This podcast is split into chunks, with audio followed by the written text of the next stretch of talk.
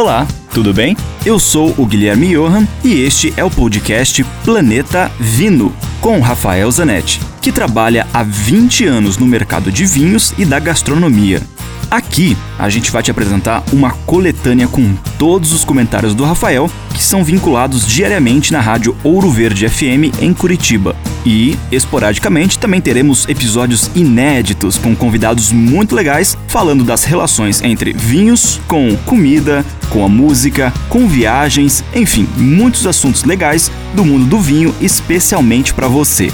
E ainda continuando o assunto dos episódios anteriores, hoje o Rafael Zanetti vai trazer pra gente mais alguns detalhes sobre a maior feira de exposição de vinhos do mundo.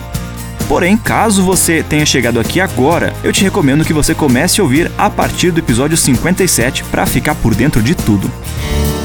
Eu continuo na Vinitali, a Feira de Vinhos Italianos em Verona, e hoje eu vou falar do pavilhão da Sicília, mas exclusivamente de uma região dentro da Sicília, que é a região do Etna, do vulcão Etna.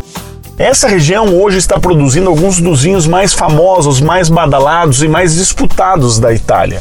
O Etna produz vinhos, tem videiras plantadas nas encostas do Etna desde milhares de anos atrás. Acontece que esses vinhos eram para consumo local ou para parte do corte do assemblagem dos vinhos feitos na ilha cerca de 20 anos atrás, alguns produtores começaram a, a, prestar um pouco mais de atenção nesses vinhos, a fazer vinhos exclusivos com as uvas do Etna, começaram a vender para fora da ilha e depois começaram a exportar. Alguns críticos provaram os vinhos, se encantaram, escreveram sobre eles e eles foram ficando mais e mais famosos. E mais produtores então decidiram seguir o mesmo caminho e fazer vinhos exclusivos com as uvas do Etna. A uva mais famosa do Etna chama-se Nerello Mascalese.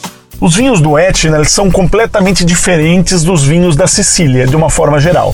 Os vinhos da Sicília são vinhos encorpados, mais alcoólicos e mais concentrados.